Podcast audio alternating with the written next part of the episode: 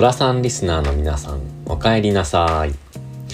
この番組はイギリスと日本を往復するイギリス大好きゲイのヨッシーがイギリスのゲイ新情報、そしてこれから皆さんがイギリスへ旅行される際、観光に役立つ情報を配信する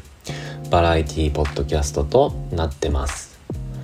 この配信が少しでも皆さんのお役に立てれば幸いです。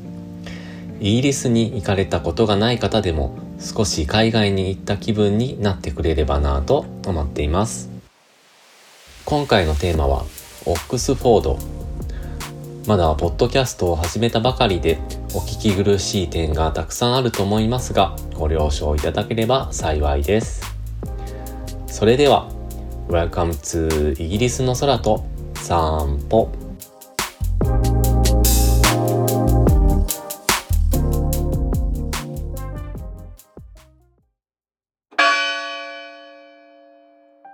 オックスフォードというと皆さんは何を想像されるでしょうか？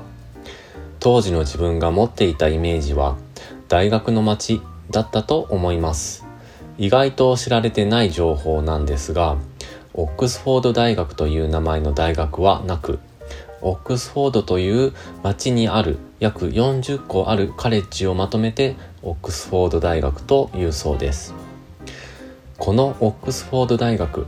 サブファスクと呼ばれる男女別の制服が存在します。日本でいう学校の制服ですね。この制服の規制にジェンダーフリーを訴える学生が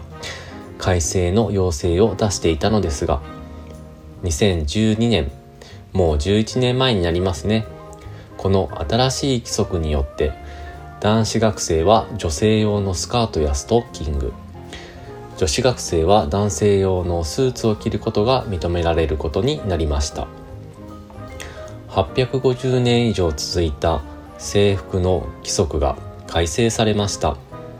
より一層ジェンダーに縛られない学園生活が全ての学生に認められたのは素晴らしいことだなと思います。オックスフォードの街に行くにはロンドンにあるパディントン駅から電車で約1時間他にもたくさんのバスがいろんな場所から出ているので時間に余裕があって交通費を節約したい方にはバスもおすすめです。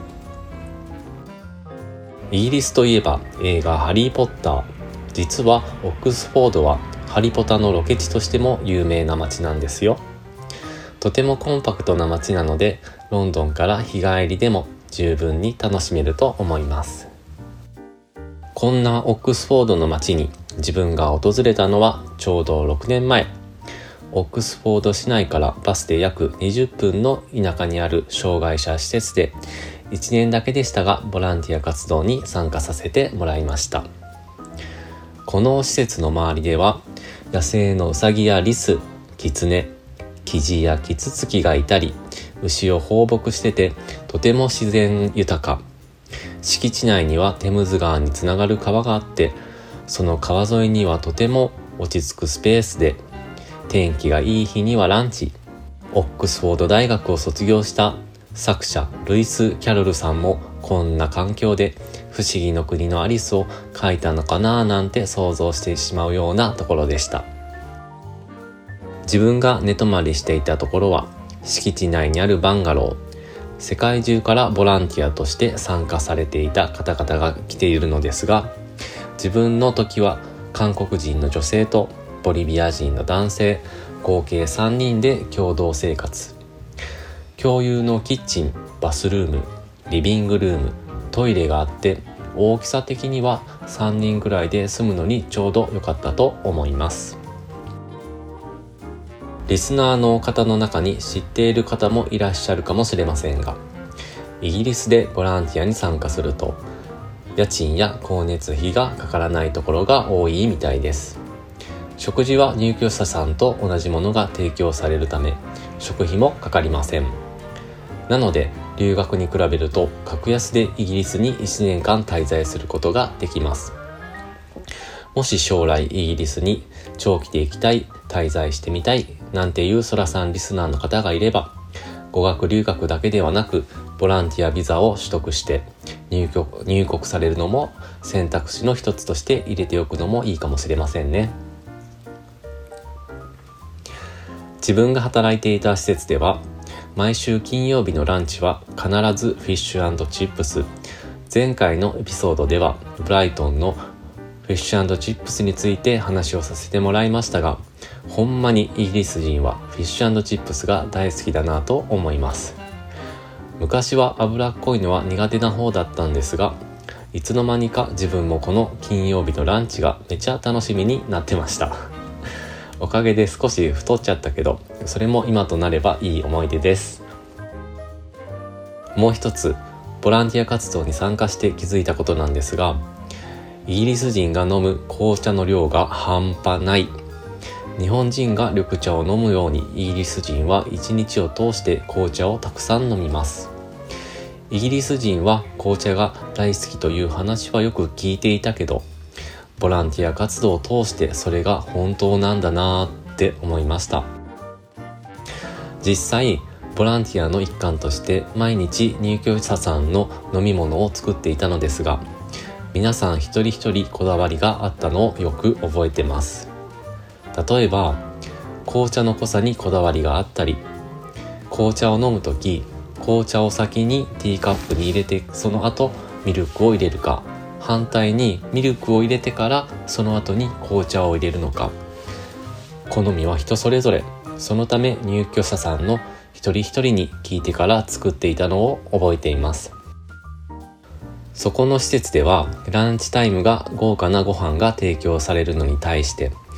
夕食は簡単なメニュー。ボランティアを始めた時はさすがに夕食としてサンドイッチとポテトチップスが出された時はめちゃくちゃびっくりしました。みんなお腹空かないのかなと思いながら利用者さんを見ていたけどみんな文句を言わずに笑顔で完食されてました。ちなみに施設の厨房にはメインのシェフが2人いたのですがこの2人が同時に来れない時は施設の介護スタッフがドタバタで調理をしたり近くにあるレストランからテイクアウトしたり自分は日本でも福祉関係の仕事をしたことがあるので料理人がいないなんて日本では考えられへんと思ってましたが今ではそんな臨機応変な感じのイギリスが自分は大好きです。最後にオックスフォード市内のおすすめの観光スポットをリスナーの皆さんにご紹介したいと思います。最初はオックスフォード大学内にあるクライシストチャーチ。ここはハリー・ポッターと賢者の石でマクゴ・ナガル先生が1年生を待ち受ける階段やホグワーツの大広間のモデルになったホールがあります。ハリー・ポッターファンなら一度は訪れたい夢の場所ですよね。今でも大学の食堂として使われているため入場できる時間に制限があるので観光される際は前もって入場できる時間帯を調べておいた方がいいかなと思います。そして次におすすめなのがセントメアリー教会。13世紀初頭のまま残るこの教会の高さは62メートル。細い螺旋階段を登るとオックスフォードの街を一望する最高の景色が堪能できます。ここから歩いて10分のところにはカバードマーケットもあってイギリスでの変わりやすい天気でも安心。屋根がついているマーケットです。肉や魚野菜の食料や飲食店そして可愛い雑貨などの店舗があり旅行者はもとより地元の方や大学生もたくさん来られます。ハリポタや不思議の国のアリス関連の可愛い置物もあるので日本に帰る前にここでお土産などを見られてみてはどうでしょうか。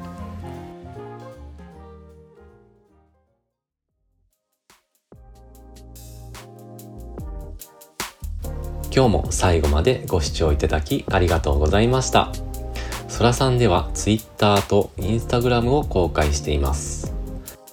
ヨッシーに読んでほしいお便り、質問があればぜひ DM もしくは Google フォームでぜひ送ってください。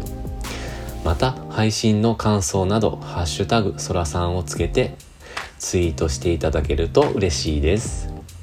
ご要望、質問、何でもお寄せください。今日もありがとうございました。また次の放送でお会いしましょう。